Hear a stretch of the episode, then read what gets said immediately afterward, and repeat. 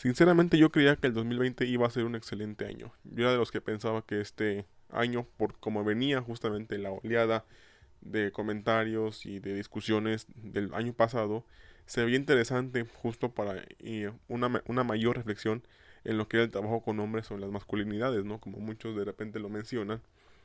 Y eso me daba como que ciertas esperanzas a creer que este año iba a ser muy bueno para mi trabajo, bueno, para en general este trabajo. Pero con qué me topo, con que inicia el 2021, inicia de una manera muy, muy, muy machista, como cada año, quizá. Y con una serie de eventos y acontecimientos, como lo explicaba yo en el video pasado. Y aún más, este, para el episodio de hoy yo les tenía planeado hablar de otro tema. Sin embargo, me parece importante recalcar y ahondar más y contribuir yo desde mi experiencia, desde la psicología y desde la investigación a lo mejor, un poco a, lo que está pasando este en este en estos momentos, ¿no? Y no tanto que esté pasando ahorita o que hoy apenas esté dando. O sea, es algo que se ha hablado desde un montón de tiempo. Y ya verán conforme yo vaya avanzando en la discusión o en lo que les voy a platicar. Nos vamos a ir dando cuenta de lo que estoy hablando. Y que esto que les voy a contar. Pues creo que es necesario que todos lo entendamos. Que nos, que nos sepamos que venimos justamente de esto que voy a platicar.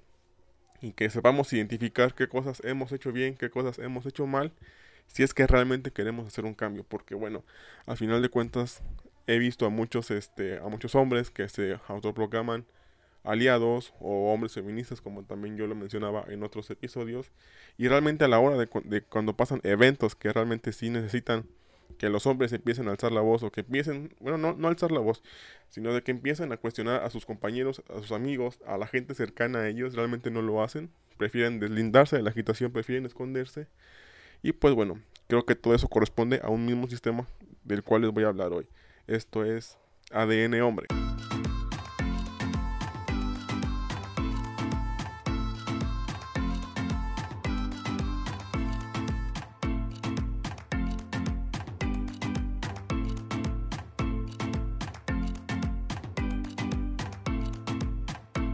Muy bien, antes de iniciar te voy a dar un poco del contexto y de lo que de lo que hoy te voy a platicar. Cuando aún estaba yo en la carrera, este un, trabajo que yo pretendía hacer como manera de investigación era este que te voy a contar, pero sinceramente por como lo fui armando no, no tenía la suficiente sustento teórico, por decirlo de alguna manera, para poder ejercerlo como si fuera una investigación vaya, esta, esto que te voy a leer, porque prácticamente no voy a leer porque es algo que tengo en apuntes. Este, es nada más una, una investigación empírica, es nada más como un recopilado de, de muchos comentarios, este, noticias, entrevistas, eh, opiniones y demás de diversos hombres en cuanto a diversas situaciones de violencia de género.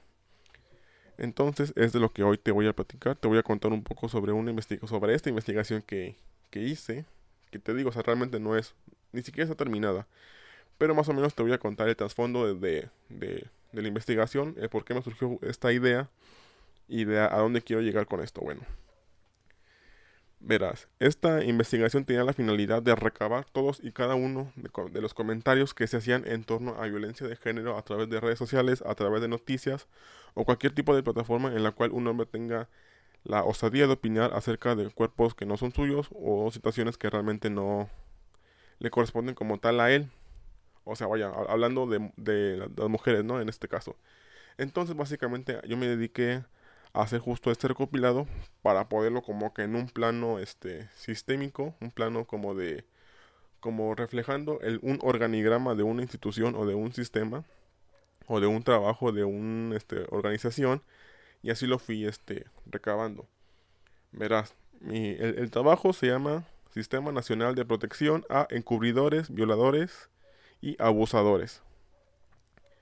Como te podrás dar cuenta, el trabajo en sí este, cuestiona, critica el actuar del hombre acerca o sobre cuestiones que los hombres cometen hacia las mujeres, principalmente cuando los hombres cometen violencia contra la mujer Técnicamente este sistema que yo planteé cubre la, las violencias más comunes de, los hombres, que son un montonal. O sea, sinceramente, por eso te comento que es un trabajo que no he terminado, porque sinceramente, porque vaya, queramos aceptarlo o no, las violencias que nosotros cometemos contra las mujeres son demasiadas que es imposible yo poderlas enumerar o poderlas este, agrupar de cierta manera para hacerlo, para hacerlo más explicativo, para hacerlo más compacto. Porque día con día de repente inventamos y nos modernizamos este, formas de cometer violencia dentro de un marco este, de, permiso de la, de la sociedad o de permiso de otros hombres para que no sea considerada como violencia.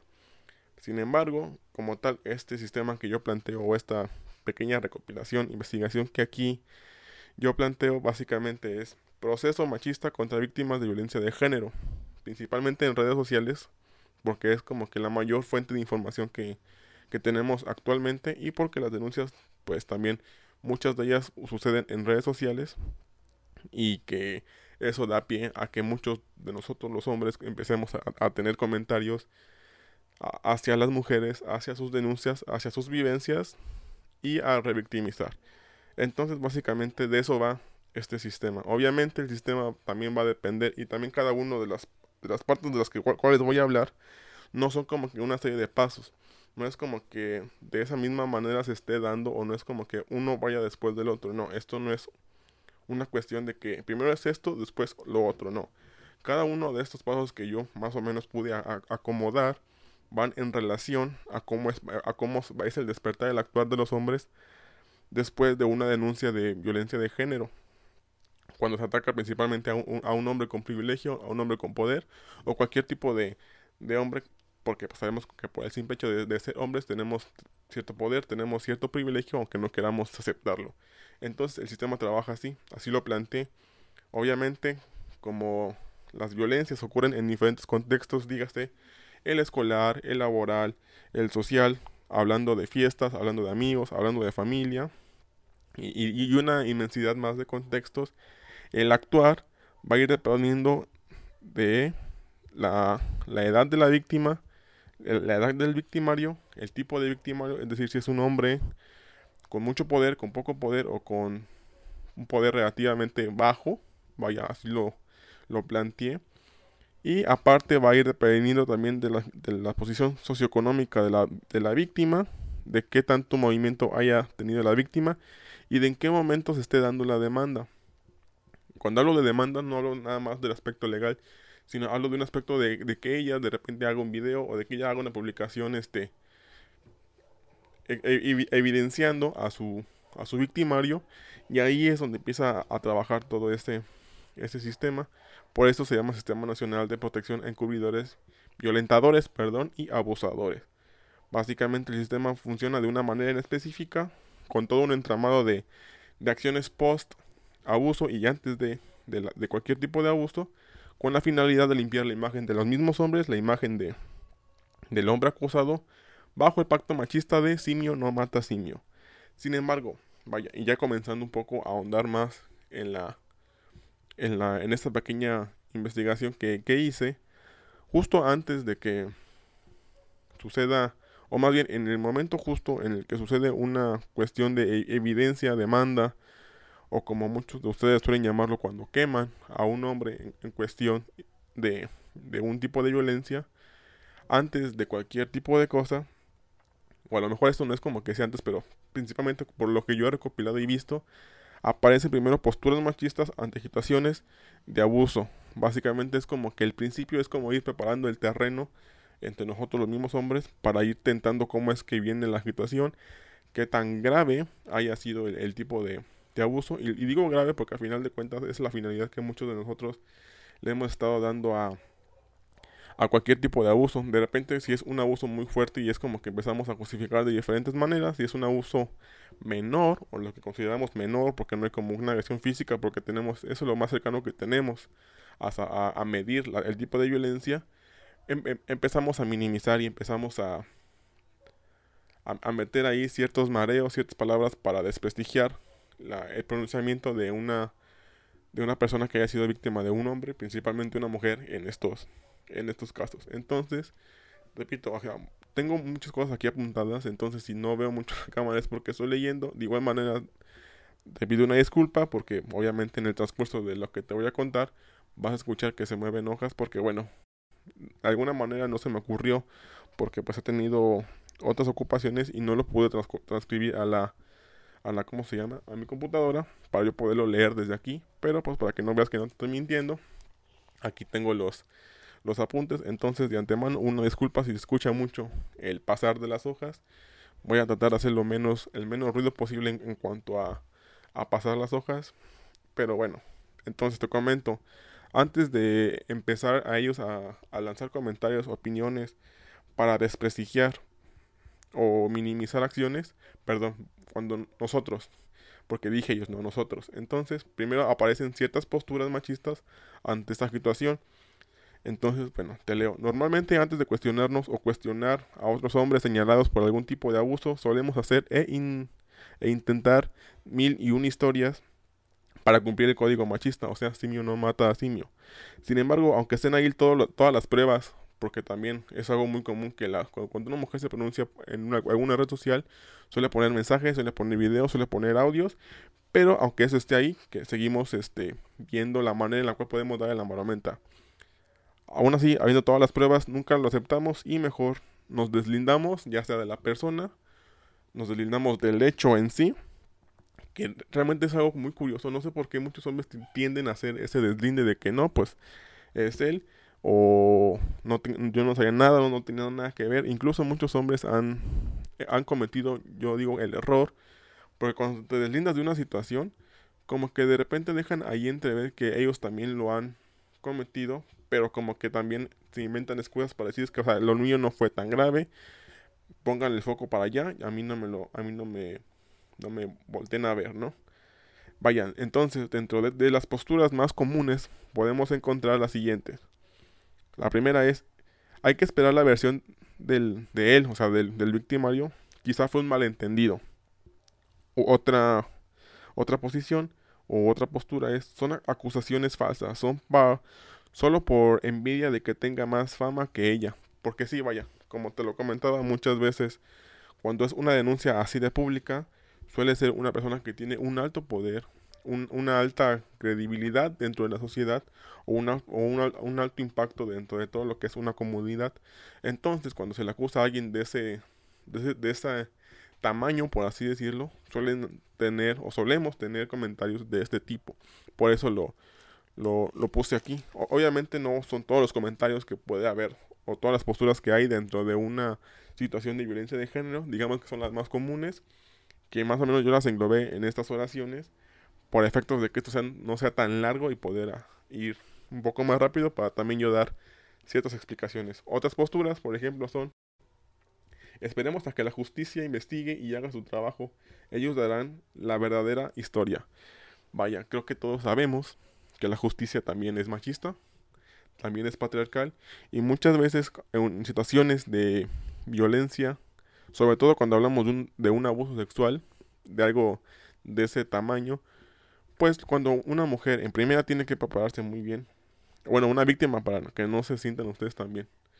Una víctima, este, cuando una víctima tiene que ir a demandar, obviamente hay un trabajo previo con ella misma y con gente cercana a ella para poder ir a levantar una denuncia porque sabemos y hemos sabido historias y conocemos todos, todos alguna historia y si no es cercana, al menos es en redes sociales de revictimización a las personas principalmente a mujeres que cometen, que, son este, abusadas sexualmente, que no les creen, que les inventan falsos o lo que sea, ¿no? Entonces, realmente esperar a que la justicia investigue y haga lo, su trabajo, pues yo lo veo un poco complicado, al menos por ahora. Quizá después sí se dé, pero siendo sinceros, ahorita no es como que la mejor época de la policía. De hecho, casi creo que nunca lo ha sido porque la policía ha tenido historial de que es un poco represora, por no decir mucho o muy represora. Pero bueno, otra postura es, porque vaya, también dentro de todo este entramado de comentarios salen los, los allegados, ¿no? Los cercanos, los brothers del acusado, ¿no? Entonces, mis mi amigo sería incapaz de hacer algo así. Lo conozco y es una excelente persona. Obviamente sí, yo no dudo que, la, que el victimario, contigo, contigo hombre, contigo cercano, contigo que que eres un igual, básicamente, no dudo que sea una buena persona. Muy seguramente sí. Y muy seguramente lo conoces tanto que a lo mejor tú sabías que esto iba a pasar algún día y decidiste mejor callarte. Otro comentario es, la vida privada de las personas es eso, privada, y no deberíamos entrometernos por un, er, por un error, vaya, coma, por un error no se le debe borrar o, o cancelar o encarcelar a una persona. Aquí podemos ir un poco de este, desmitificando ese comentario. Sin embargo, es cierto que un error pues no es como que tenga que señalarte, pero si cometes un error tienes que pagar por ese error, ¿no? Tienes que pagar las consecuencias de ese error independientemente del tamaño o de la o de lo que haya sido. Porque eso sí, nos, nos, cuesta, nos, gusta de repente nosotros los hombres poner todo en una vara de medición para poco a poco ir diciendo, ah, no fue tan grave, déjala, que no sé qué. Entonces, sí, concuerdo a lo mejor en un punto contigo de que no se le debe señalar a alguien por un error, pero sí debe pagar ese alguien por un error. Porque muy seguramente este es un error que salió justamente de una demanda. Recordemos que es el contexto de este, al menos de esta, de esta, de esta parte de mi investigación salió por una demanda pública, por una demanda este, judicial también, y que fue quizá en un tiempo determinado, ¿no? Entonces, que tú digas que, que es la vida privada y que no se le debe cancelar, pues ahí a lo mejor te, lo pongo un poco en duda porque muy seguramente antes de y, posteriormente a ha seguido este teniendo ese tipo de comportamiento, sin embargo, pues como tú eres alguien que lo que le ayuda a esconderse o que le o que de repente este lo es quien le consigue de repente víctimas, dígase, dígase personas, mujeres principalmente, para llevarlas a algún tipo de bar, o para, o vaya, este plan de que pues pareja de dos, tres, entonces creo que también ahí tú ponte a pensar un poco, creo que realmente no lo conoces tan bien, a lo mejor miento, realmente lo conoces muy bien, que sabes que esto no es un, un error de una sola vez, creo que sabes que, que muy a lo largo de historia ha cometido errores de este tipo de, mayor proporción, menor proporción, si lo quieres ver, te digo de nuevo, de una manera así escalar para que nos entendamos. Entonces, él tiene que pagar por su error, ¿sí? Pero también tiene que entender, y tú tienes que entender y dejar de encubrir, dejar de, de meter cizaña, vaya, porque pues al final de cuentas tiene que pagar por lo que hizo.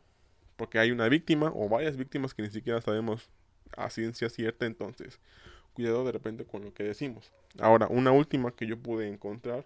Ya nadie puede hacer nada. Ya todo es violencia y abuso para ustedes que frágiles.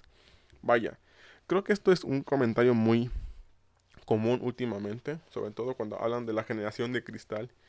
Y es, y, es interesante porque al final de cuentas nos habla de cómo a lo largo de la historia ha habido una sistematización, una normalización y una justificación de la violencia. De hecho, hace poco estaba leyendo un, documento, una investigación, que decía que muy seguramente este, cuando un hombre es abusado por otro hombre, y no abusado sexualmente, sino de que otro hombre lo, lo agrede, le pega, obviamente el mecanismo de defensa de este niño, porque pues en ese entonces es un niño, es justamente aceptarlo y replicar la violencia como una manera de, de supervivencia. Eso decía este documento. Entonces aquí el niño al interiorizar que todo se trata de violencia y de que ve que su papá le pega a su mamá o que tiene un hermano mayor que maltrata a sus hermanas y demás, obviamente el niño va a crecer con una normalización de que eso es lo que un hombre debe de hacer hacia con las mujeres que tenga cercanas, porque al final de cuentas es una prueba de amor, porque así nos lo vienen maquillando desde que somos pequeños.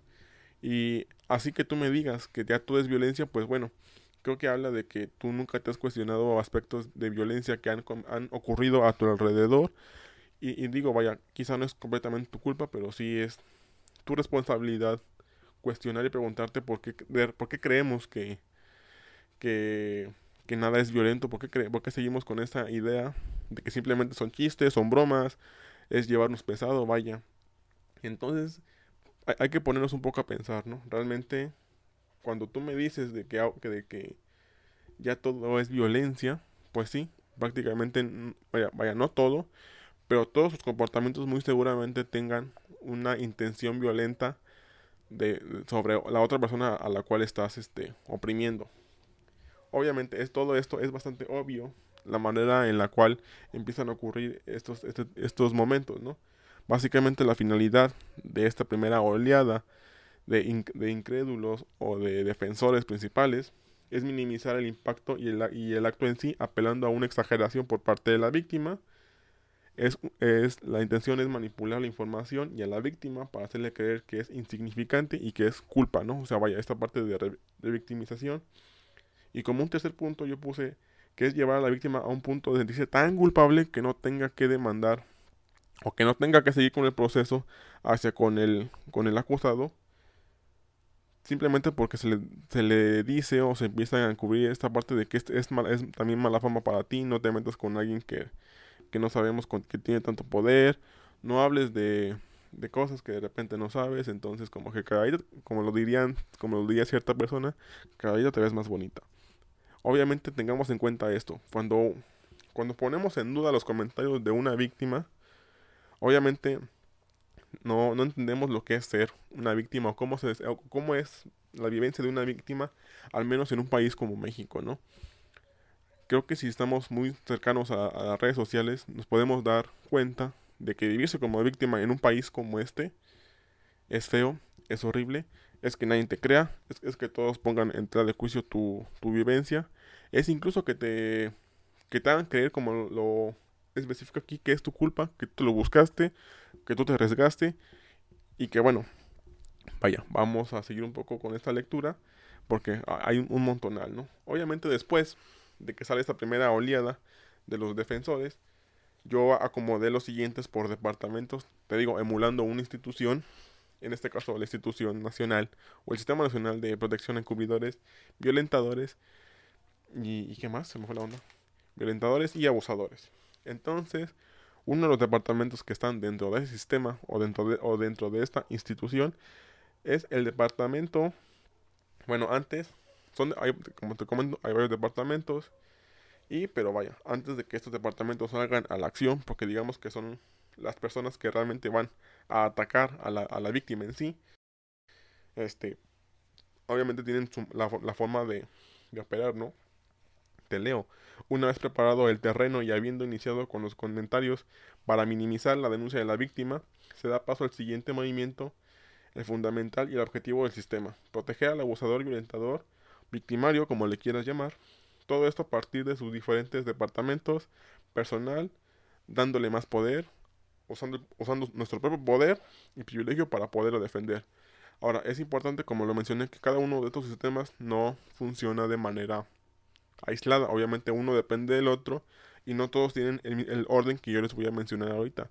Simplemente yo lo puse de esta manera para hacerlo más sencillo a la hora de yo poder explicar, pero recuerden que cada uno de estos departamentos o mini sistemas van en relación al contexto de la víctima, en relación al tipo de denuncia, al tipo de violencia y que puede ir a la par o uno sobre otro o de diversas formas. Nada más es una cuestión meramente explicativa esto de los departamentos, ¿no? El primer, el primer departamento que yo pude identificar dentro de toda esta oleada de comentarios y de burlas y de agresiones hacia una víctima es el departamento de los incrédulos. Este departamento es el encargado de emitir comentarios, juicios y opiniones con la finalidad de iniciar un proceso de desprestigio en contra de la víctima, movimiento o cualquier tipo de suceso.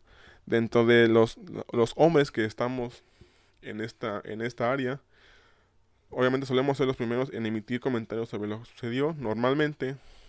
Y esto lo, lo pude yo más o menos este, checar este, con fotos y demás. Suelen ser hombres mayores entre 30 y 50 años, porque vaya, son, son esas personas que todo ponen, todo ponen en duda. Son personas que realmente ni siquiera se ponen a leer la denuncia, ni siquiera se ponen a ver el video. De inmediato, cuando hay una situación de que tal persona acusó a tal persona, de inmediato es como que no, te creo y, y, te jodes, ¿no? Obviamente la principal actitud que estas personas suelen tomar van en relación a, los comentarios que ahorita les voy a, mencionar. Y es básicamente no le crean, es una embustera, nada más quiere fama, bla, bla, bla, bla, bla. Dentro de los comentarios que yo pude destacar de esta primera oleada de los incrédulos son lo único que busca lo único que buscan estas personas es, es fama, dinero y desprestigiar eh, el nombre de el hombre. Como, como bien lo dice este, este sabio amigo, porque obviamente todos estos, son comentarios de gente que realmente están en Facebook. Y vayan, sé que hay, un montonal más de comentarios, pero solamente agarré los específicos para poderlo yo aquí dar, digo más de manera más explicativa. Hay comentarios todavía más feos, más este más horribles, pero pues esta no es la finalidad. Aquí nada más voy a, a, desenmascarar cómo es que funciona ese sistema. Voy a dar a luz y voy a hacerle notar a, todos ustedes, hombres, que yo ya sé cómo funciona este sistema porque obviamente yo estuve dentro de ahí. Y que pues realmente no, no es como que sea algo tan privado, porque vaya, son, son cosas que se ven y son cosas que se intuyen, así que pues ya les encontré el truco, ¿no? Decía, lo único que buscan estas personas es fama, dinero y prestigiar el nombre del hombre. Básicamente sus comentarios son en relación a, mujeres que acusan a hombres que con cierto nivel social, económico, político, bla, bla, bla. Te digo, o sea, es, es como te lo explicaba hace rato. Cuando una persona sabe que ha sido víctima de alguien tan poderoso, es complicado de repente denunciar porque obviamente sabes que te metes con un hombre que aparte tiene una voz grande y que en cualquier momento la, te puede mandar a callar y no en un sentido de que te mate, o a lo mejor y sí, sino de que pues puede mandar a gente, a sus seguidores, a empezar a desprestigiarte. Así es como funciona este primer departamento. Otro, otro comentario es, seguramente ella aceptó, no, seguramente ella aceptó antes de que sucediera, de que sucediera.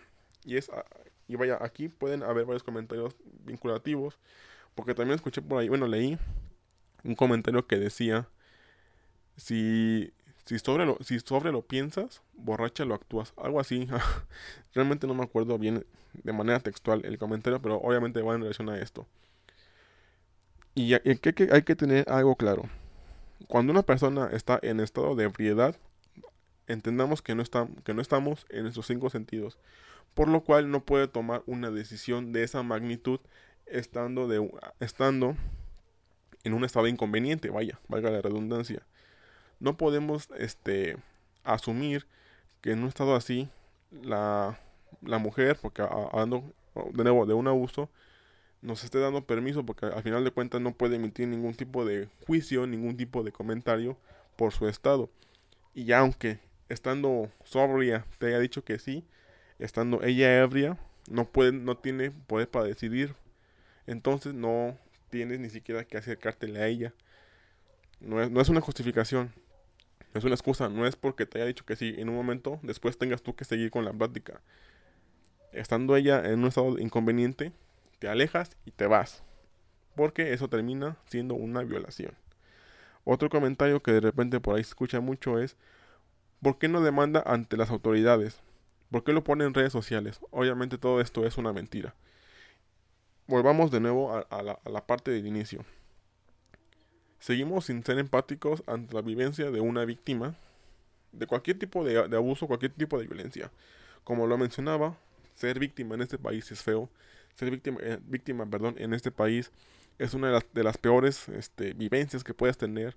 Aunada ya a tu vivencia de, de abuso, pues realmente no, no quieres ser señalada como la persona que fue abusada, violentada por tal persona. Es pesado hasta para ti, de manera psicológica. Es una carga emocional súper fuerte y que por eso muchas veces la denuncia tiene que postergarse cierto tiempo porque es una preparación mental de la persona hasta aceptar su papel, bueno, no aceptar, sino hasta poder este, trabajar lo, que sucedió, perdón por aceptar, esa no es la palabra, hasta, hasta, trabajar lo que sucedió para después ir a, a demandar, porque obviamente se tiene que preparar, porque sabemos que, como lo mencioné, este sistema revictimiza a todas y a todos, principalmente a las mujeres. Entonces no podemos, no, no puedes tú, este, en primer tú como hombre que no has sido víctima de nada, o de una situación de este estilo, hablando de abuso, porque sé que tú como hombre eres, víctima también de violencia, pero pues tú, por creerte el más macho, no tampoco denuncias. No, no puedes esperar a que una persona con una vivencia así lo platique como si, como si nada. No es como platicar un chisme no es como platicar una historia, no es como platicar lo que hiciste en la mañana. Estás hablando una situación en la cual fuiste vulnerada, fuiste violentada y, y, que te hace sentir obviamente lo peor de lo peor.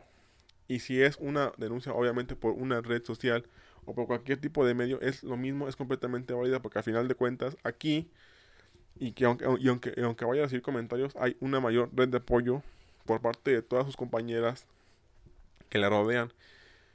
Y aquí, vaya, no hablo tanto de compañeros porque seguramente en su momento ella se acercó a, hombres, amigos cercanos y les contó y, muy seguramente no le creímos por este mismo código machista que tenemos porque pertenecemos y como lo digo a este sistema. Entonces, de hacer una demanda, una denuncia sobre una vivencia tan complicada como un abuso sexual o como cualquier tipo de violencia, no son, no es, no son enchiladas, conlleva una preparación y pues no puedes tú obligar a nadie a, a, decir lo que tenga que decirlo en el momento que tú quieras, porque pues no es tu vivencia, básicamente.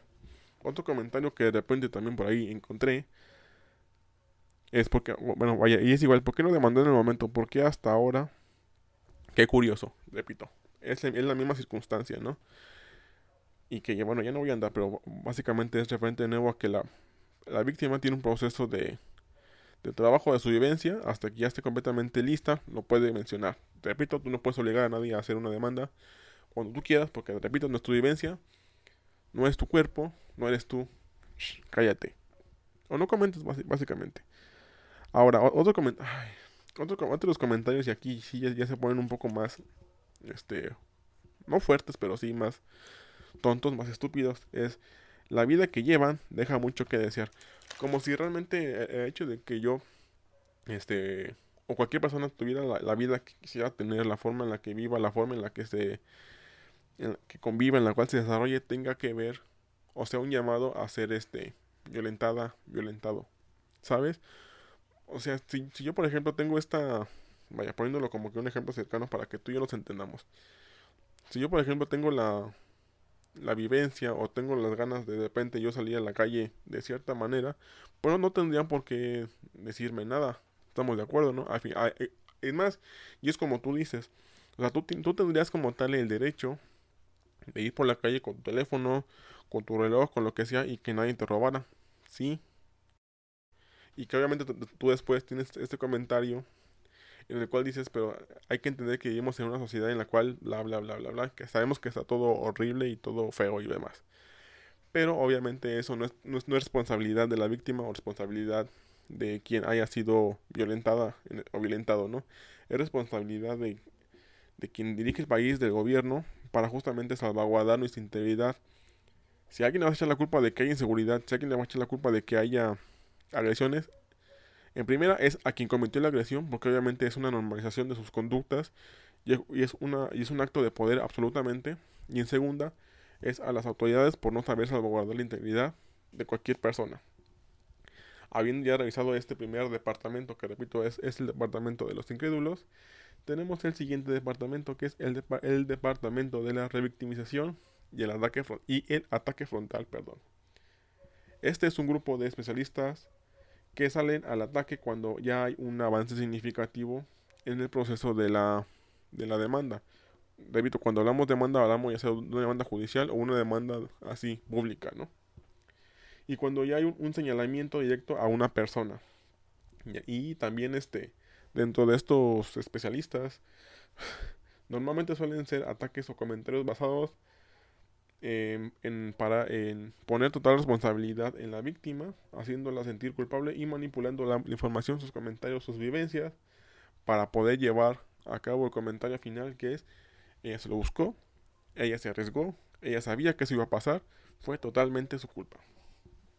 ¿Qué tipo de hombres estamos dentro de este departamento? Básicamente esta es una área de, más, de las más ocupadas, de la que constantemente están, estamos buscando gente que esté en esta área esta área eh, laboran personas principalmente de una edad media, dígase de 20 a 30 años, por los comentarios que de repente suelo tener y por las fotos que de repente suelo ver sobre estos, comentarios. Porque básicamente es gente que, que ya está en un mundo que tiene una vida social amplia. Porque obviamente sabemos que la vida social nocturna es privilegio de hombres, vaya. En que los hombres son los únicos que tienen derecho a salir a divertirse y a tomar y hacer lo que quieran pero no, no, fuera mujer, porque ahí sí no, ahí sí la mujer tiene que cuidarse porque sabe que los hombres son así. O sea, ¿entienden ese comentario? O sea, tu justificación es atacarte a ti mismo como hombre. Decir que es que los hombres así somos. Mm, hay que ponernos un poco a cuestionar ese aspecto, ¿no? Dentro de los comentarios que, que hay, opiniones o publicaciones que hay en torno a este departamento, tenemos los siguientes. No debió tomar de más, que es un comentario que hemos oído demasiado. Se lo buscan por exponerse sabiendo que el ambiente es feo o que la sociedad está podrida, también suelen decir mucho ese comentario. Lo que se, él, como te decía, lo que se piensa y se desea sobria, se ejecuta ebria. Vaya. Las mujeres alcoholizadas se hacen más promiscuas. Fíjate, este comentario a mí me sorprendió porque muchos, al menos este, sí lo encontré en muchas, este, en muchas mujeres.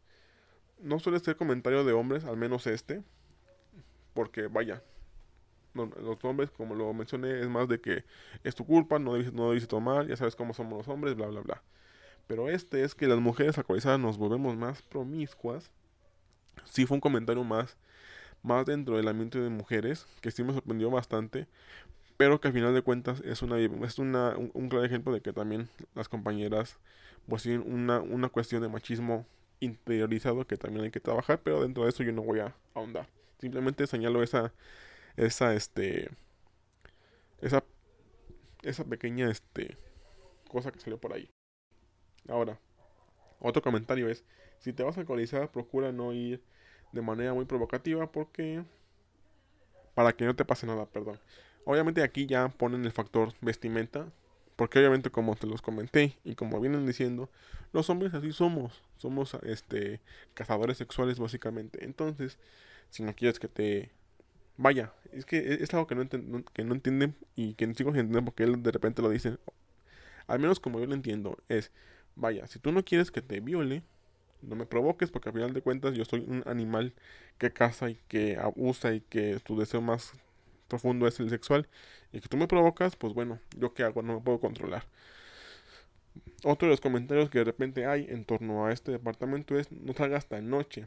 Si ya sabes que los hombres son unos cerdos, ¿para qué te arriesgas? Obviamente quiero creer que también esos comentarios vienen de hombres que se autoproclaman cero, cero violentos, que se autoproclaman como hombres que respetan completamente y totalmente a las mujeres. Pero que bueno, si tú de repente te pones a investigar su, su biografía o cualquier tipo de vida, sabemos que pues son, son personas completamente responsables en, cuestiones domésticas, laborales y, este, y afectivas con cualquier tipo de persona, pero como te digo, como el único cercano a la violencia son los golpes, como así no lo hicieron saber de repente, pues creemos que no somos violentos, ¿no? Y un último comentario es, si ya sabes cómo son los hombres, ¿para qué te vas con ellos? O sea, fíjate, hasta aquí, aquí ponen la responsabilidad completamente en la víctima, en este caso en una mujer, de que ella tiene la culpa por elegir a los hombres así. O sea, vaya, en un supuesto de que yo fuera una, una mujer y yo elija a mis círculo cercanos de amigos hombres y algunos de ellos se propasa conmigo, yo tengo la culpa por, por no haber por no haber leído la mente o por no leer este el futuro y, no saber que me iba a pasar algo así. O sea, a este nivel de, abstracción estamos llegando a, a, culpabilizar a la persona por no elegir bien a sus amistades y no culpabilizar y no señalar al hombre que hizo o que cometió tal o cual abuso. O sea, preferimos darle la culpa completamente a la mujer en lugar de culpar a, mi amigo, a mi, a, mi, a mi igual. O sea, son cosas que yo de repente no entiendo. Bueno, que sí entiendo que, porque vaya, todo funciona en relación a esto. Y al pacto, simio no mata simio, porque quizá en algún momento tú vayas a ocupar ese tipo de favores, porque así de repente somos. De repente planeamos encuentros, de repente planeamos situaciones, contextos, para cometer abusos, para cometer violencia y para entre nosotros mismos encubrirnos, ¿no? Algo, algo importante que hay que resaltar aquí es que cabe destacar en esos comentarios que siempre termina diciendo que los hombres son, las, son los victimarios, pero las mujeres tienen la culpa por provocarlos. Obviamente aquí, como lo menciono, hay un señalamiento constante de que sí, yo fui, yo soy el culpable, yo soy el violentador, pero tú tienes la culpa por provocarme. Si tú no me provocaras, créeme que yo estaría por la vida. A lo mejor no, no contigo siendo víctima, no, no este, cierto victimario, pero quizás sí el de, el de alguien más. ¿Me explico? Al final de cuentas, simple y sencillamente lo, lo, que yo puedo este, distinguir de ese tipo de comentarios es que si tú no me provocas mujer a mí como hombre completamente un animal sexual, al menos a ti no te voy a hacer daño, pero sí a quien me provoque. Vaya, ¿no? Después de este departamento de ataque frontal o de revictimización, viene el departamento que yo llamo el departamento de los abogados, que es la segunda defensa ante los comentarios o ante la pronunciación o denuncia de la, de la víctima, ¿no? Esta es un área más especializada en justificar los comportamientos de los hombres. Básicamente se centra, su trabajo es emitir juicios defendiendo al acusado, exaltando su excelente persona o su calidad moral como hombre, su prestigio y su posición social como movimiento de ataque hacia él, como si eso fuera lo que realmente la víctima busca, quitarle poder, bajarlo del rango y demás, ¿no? Además, vaya, perdón, preparan el terreno para seguir poniendo en tela de juicio a la vivencia de las personas, minimizándola. Es aquí donde este hablamos como tal y nos adentramos a lo que es el tema de los encubridores como tal. Básicamente esta segunda línea de, de personas, de hombres, que salimos ante una denuncia de esta magnitud, somos personas son personas principalmente allegadas como tal al acusado, que siempre decimos de que no, si te conocemos, mira, yo sé que tú eres una excelente persona y, no vamos a dejar que nadie te señale porque tú tienes un prestigio y porque tienes que seguir adelante y bla, bla, bla, ¿no? Creo que sí lo hemos oído un montón de veces, ¿no? Y que al final de cuentas, este, como lo, como lo, lo vengo diciendo en este, a, lo largo de todo este capítulo, es nuestro, o sea, es que es el código, o sea, es que yo no puedo quedarle mal a mi amigo porque muy seguramente después él me, tiene, me tenga que ayudar porque si no le ayudo, voy a perder una amistad y voy a perder un cómplice. Voy a perder, voy a perder a alguien que me, que me cubra y alguien que elimine todas las pruebas. Si es que yo cometo algún día a cualquier tipo de abuso, porque esa es la finalidad. Al menos es lo que yo veo aquí. La finalidad es conservar amigos porque esos amigos sé que me van a defender si un día la llego a regar. Aunque, aunque no pensemos que es como de regar, aunque sepamos que que es una situación en la cual yo voy a cometer algún tipo de abuso, sé que tengo gente que me va a apoyar. Entonces yo lo apoyo de manera incondicional porque, porque después él me va a apoyar a mí. Y es un círculo vicioso en el cual ninguno se señala al otro y preferimos mejor, como lo decía, deslindarnos del vato. Es que pues si, si hay un señalamiento muy más, más, más grave, entonces yo me separo, es su pedo, yo no sé nada. Cuando sería de más ayuda que tú dijeras, no, sí, este vato me dijo tal, tal, tal, tal y tal cosa, y tú apoyes para que se haga justicia. Pero bueno, más adelante vamos a hablar de eso. Dentro de quienes trabajamos en este departamento, este, este departamento no tiene como criterios de admisión, básicamente la, todos aportan. Y como lo mencioné, son principalmente personas muy cercanas, allegadas, tanto a la víctima como al victimario principalmente. Sobre todo porque, como lo decía, como es una cuestión de complicidad, muy seguramente quienes salen a defender a esta persona son quienes o prepararon la situación o quienes facilitaron todo el encuentro para que se diera. A lo mejor esto no es de manera muy general, pero por la forma en la que de repente actuamos o de repente salimos a comentar en este aspecto de cercanos a, la víctima, me hace creer eso. Entonces, este, básicamente los comentarios que hay dentro de este departamento es, el hombre también, eh, mi amigo, bueno, el hombre también estaba borracho, no lo pensó. repito, son maneras de justificación demasiado absurdas, pero que al final de cuentas ayudan a, seguir poniendo en de juicio lo que dijo la, la víctima, ¿no? Otro comentario es, hay que esperar la versión de él, del acusado. No sabemos su versión, es importante. ¿Por qué es importante? Obviamente porque de repente lo que él diga, yo voy a, llegar a, decir, eso es que eso sucedió, yo estaba ahí, y eso que, y eso que él dijo es completamente cierto. Entonces, por, por, lo tanto, lo que dijo la víctima es falso, y como mi voz es más fuerte que la de la víctima, porque principalmente es mujer, ahí se acaba la historia, ¿no? Otro comentario que hay es lo que venimos diciendo, ¿no? Es la naturaleza del hombre. Y ante eso, ¿qué podemos hacer? Somos seres sexuales. Repito, es, esto es una, casi, casi una, ¿cómo, cómo se llama? O sea, es, ay, es que no me acuerdo cómo se dice. Pero vaya, es como echarnos, ponernos la soga al cuello. Es una cuestión de que yo admito lo que soy, pero es como, como soy así, pues no puedo hacer nada ante ello, ¿no?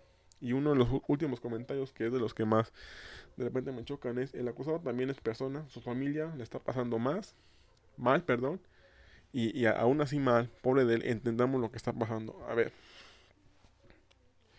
entendamos algo.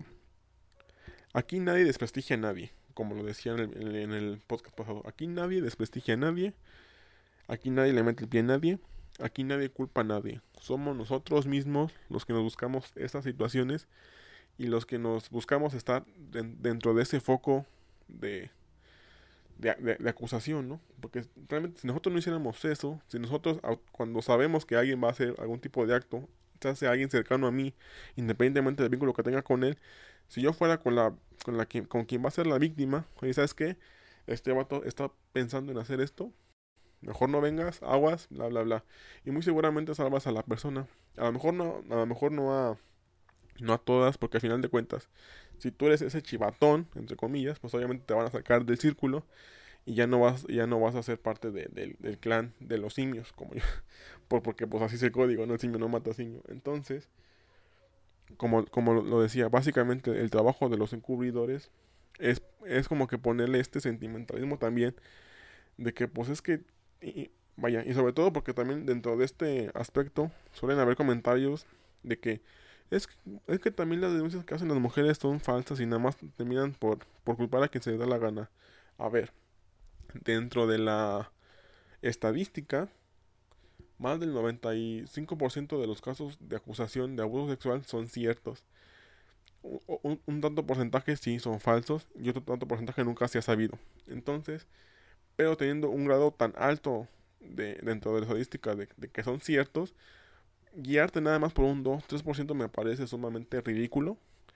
Sobre todo porque, como te lo comento, tú sabes lo que hizo. Y muy seguramente te, te lo platico porque es alguien cercano a él. Entonces, buscarle tú la maromenta ahí. Es, o sea, sé que, sé que es el, código. Pero pues, si realmente te interesa la igualdad, pues creo que esos códigos tienes que empezar a romperlos, ¿no? empezar así a deslindarte, pero para siempre de lo que haga él. Que a lo mejor te quedas sin amigos y sin ese círculo de, que, de amigos que tanto creías que iban a estar contigo, pero nada más seriamente y, y, viéndolo así nos estamos utilizando el uno al otro para poder seguir perpetuando más, más violencia contra cualquier tipo de persona, ¿no? Y sobre todo esta parte de que su familia también es importante, así yo lo entiendo, pero tienes que aceptar que el acusado es justamente el que puso a su familia en esa posición, no la víctima, nadie más, es él a través de sus actos, a través de lo que hizo, entonces decir que su familia lo está bajando mal por la denuncia, díselo a él, porque él lo cometió y él lo hizo. Obviamente, aquí es donde llegamos al top. Obviamente estos departamentos, como te lo comenté, van intercalados, no van en este orden como te lo comento, pueden ir de maneras diversificadas, dependiendo del tipo de, del tipo de violencia, el tipo de contexto y demás. Pero llegamos justamente a la parte de la dirección, que es la dirección de complicidad, o, y que tiene vaya su sugerencia, que es la manipulación. La sugerencia está dedicada a monitorear que cada comentario efectuado este, logre desvirtuar la acusación, responsabilizar a la víctima y dudar de ella, preparar el escenario para poder culpabilizar y poder esconder a la víctima y sacarla del foco y que todo se concentre nada más en lo que dijo la víctima y empezar a a quitarle el, foco del, acusado. Esa es, la, finalidad de la manipulación. La dirección es la encargada de proteger de manera directa al acusado de modos distintos, este, escondiéndolo, justificándolo, excusándolo, vaya. De mil maneras, justamente esta dirección, como lo comenté, son los más cercanos a él y muy seguramente son quienes ya sabían que esto iba a pasar. Una nota importante, esta dirección es la primera en saber los actos cometidos en, primer lugar, en donde los abusos los abusadores, perdón, buscan refugio. Porque, y, por qué es, importante mencionar esto? Porque no, no es una cuestión que se, o sea, una cuestión de violencia, de abuso de cualquier tipo, no es una cuestión al azar. Aceptémoslo, muchas veces, o la mayoría de las veces, o gran parte de las veces, son cuestiones planeadas, son cosas que se trabajan, son cosas que se hablan con amigos cercanos, justamente para que nos alienten a decir, sí, hazlo, no, hay, no, es feo, al final de cuentas la chava también quiere contigo, eh, si se gustan, entonces tú puedes hacer lo que tú quieras con ella, básicamente, ¿no? También quienes están dentro de la complicidad de, esta dirección se mantienen constantemente en contacto directo con la víctima para manipularla, para ahí hacerle sus, sus, sus este, como dirían por ahí, sus enjuagues para que se distraiga y que se, se caiga al final de cuentas. El trabajo como tal también de los cómplices es desvirtuar a la persona, es, es, culpa, es, hacerla tan chiquita que ni siquiera tenga que seguir con el proceso y que al final de cuentas lo deje así. Porque obviamente este Como sabemos, una denuncia de este estilo pues sí es algo cansada y sí es una cuestión mucho de papeleo y mucho de estar en el foco público, entonces lo que hace la manipulación en ese sentido es, mira, no quieras pedos, ya lo dijiste, ya tuviste tus tu, cinco minutos de fama, y así déjale, no quieres más pedos, esto es muy cansado para ti, ya no le muevas. Ese es el trabajo fundamental de la manipulación y de la complicidad. Ahora, un cómplice, ¿cómo se conforma? ¿Tiene, tiene también este, funciones? Obviamente, claro que sí. Pero antes de hablar de esas funciones, es importante mencionar que estas personas son las encargadas de alentar al abusador para realizar su acto. Si no alentar, darle un mil y una opciones de, de formas en las cuales no se vea tan, tan mal, por así decirlo, ¿no? Es decir, desde antes, durante y después del proceso, ellos lo saben y se dedican justamente a esconder todo esto. Dentro de las principales funciones de los cómplices está la parte de la facilitación, es decir, esta, hay, personas que se encargan de brindarle todo lo necesario al, victimario para realizar su acto, por ejemplo. Está la parte de facilitar el engaño, que es justamente hacerle creer a, la víctima que no va a pasar nada, que somos amigos, que bla, bla, bla. Y está facilitar el encuentro. Cuando hablo de facilitar el encuentro, es justamente llevar a, la víctima al punto exacto en el cual no pueda resistirse, al punto exacto en el cual ni siquiera tenga noción de lo que esté pasando y que al final de cuentas no, no haga más este borlote. Cuando hablo de borlote es como que pues no sea tan no, no, sea tan difícil para el victimario este llevar a cabo la acción del abuso, ¿no?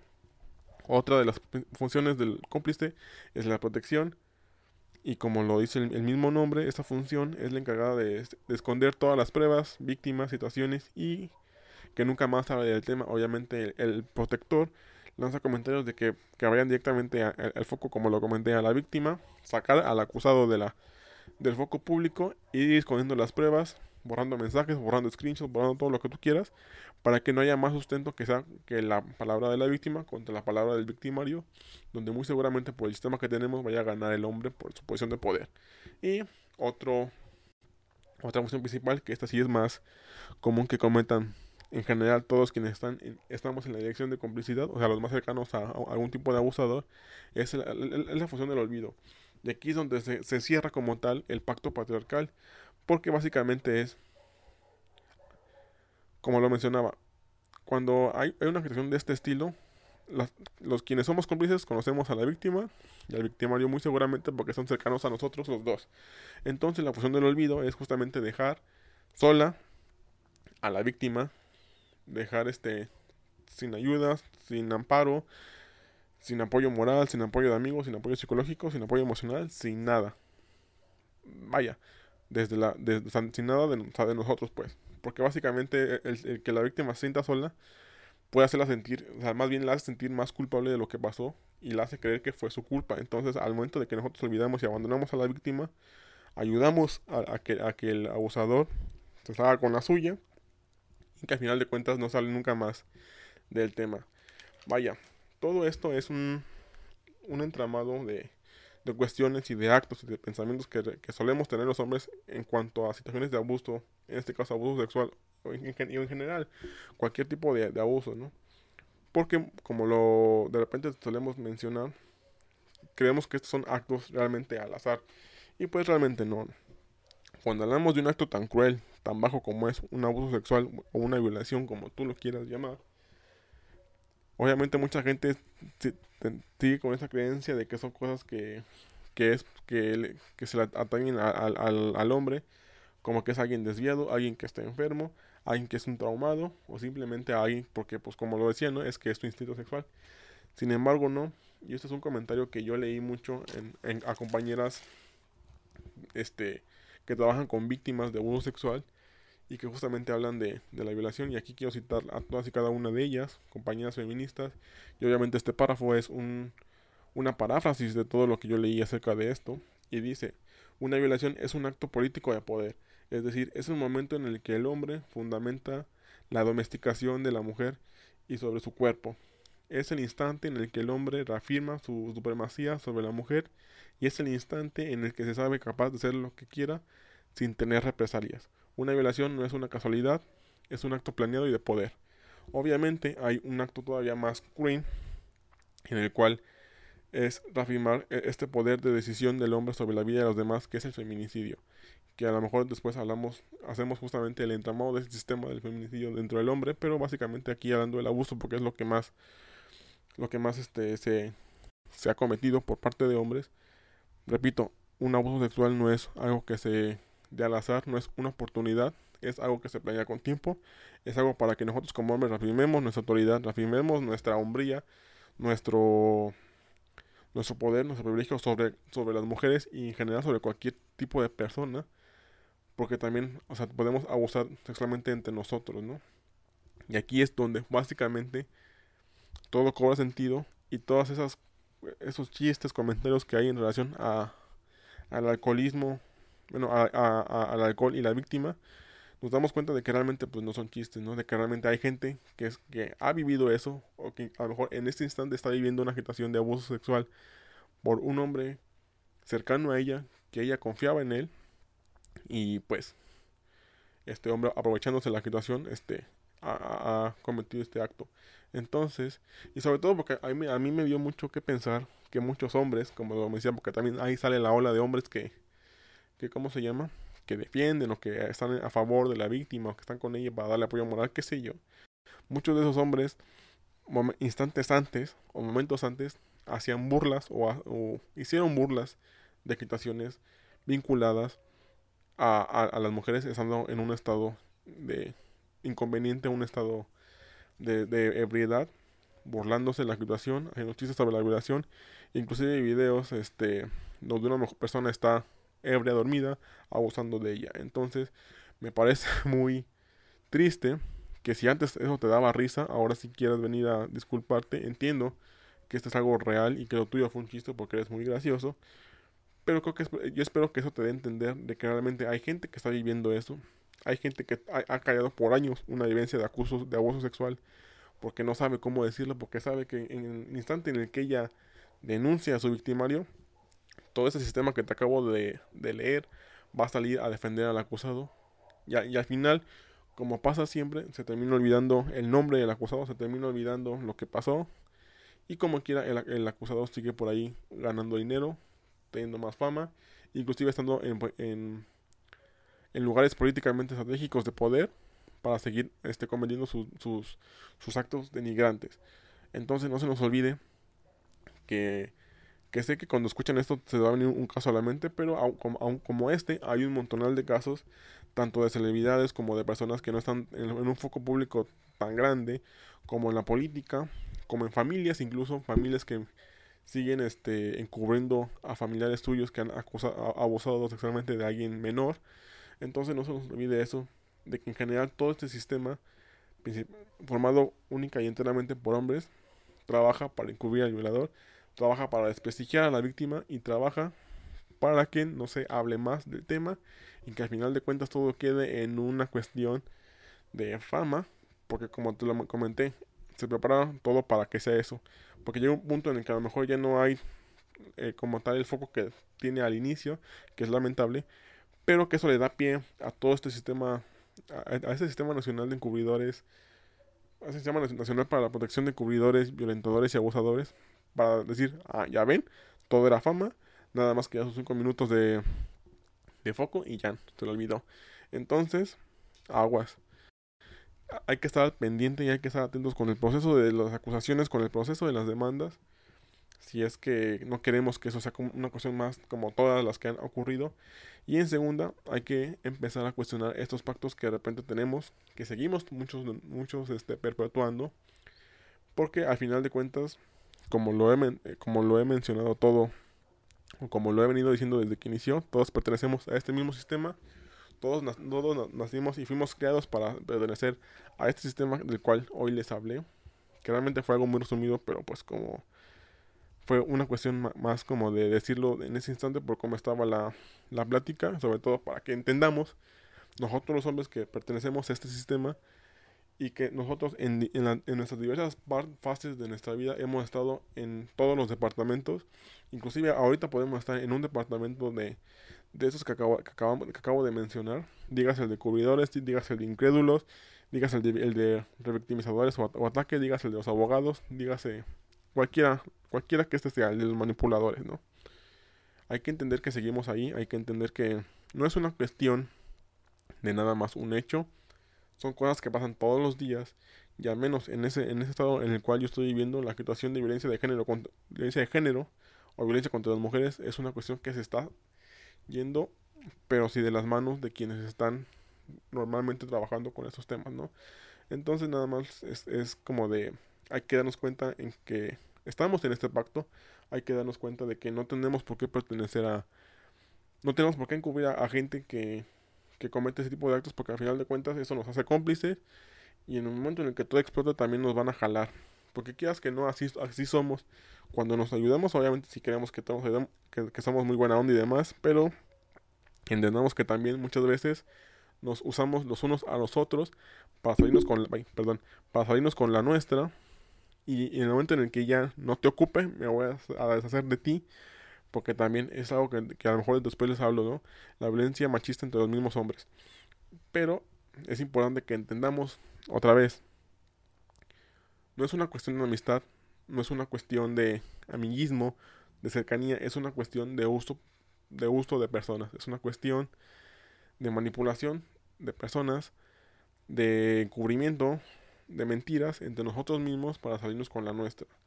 Porque yo te aseguro que en el momento en el que tú no recibas a otro hombre o en el que yo no reciba a, alguien que sea, que yo haya querido mi amigo por, por, lo que sea, me va a dejar de hablar, me va a dejar de seguir, me va a dejar de, de contar todo lo que sea. Y, y créeme que es mejor para mí, al menos como yo lo veo. Este, es mejor que, la, que hombres así se empiecen un poco a alejar, porque al final de cuentas yo soy realmente alguien que no, que no está a, gusto cuando le cuentan cosas así. realmente yo te puedo decir que antes, pues sí, era mucho esta persona que le gustaba el chisme, ajeno, ajeno en, de gente que no conocía, y no tan ajeno. Pero de cierto tiempo por acá realmente ya dije, no, pues no me interesa saber la vida de las demás, no tengo yo por qué saber cosas de la vida de los demás, entonces ya yo dejé de, vincularme con gente que me contaba ese tipo de cosas y, sí, mi círculo se, redujo demasiado, pero pues mira, es mejor porque al final de cuentas yo no tengo nada que ver con esas personas y obviamente si yo me doy a enterar o si me entero de que alguien está en una situación, como lo comenté en el pasado, yo soy alguien que dice, cuando les comenté que que la compañera tenía una pareja y que este supuestamente estaba en, terapia, pues yo le dije, ¿sabes qué? Pues no está yendo, está así, ya está, entonces cuidado, ¿no? Igual pueden, pueden creer o no, pero yo ya, yo ya avisé y constantemente estoy diciendo de que, oye, esto, esto y lo otro.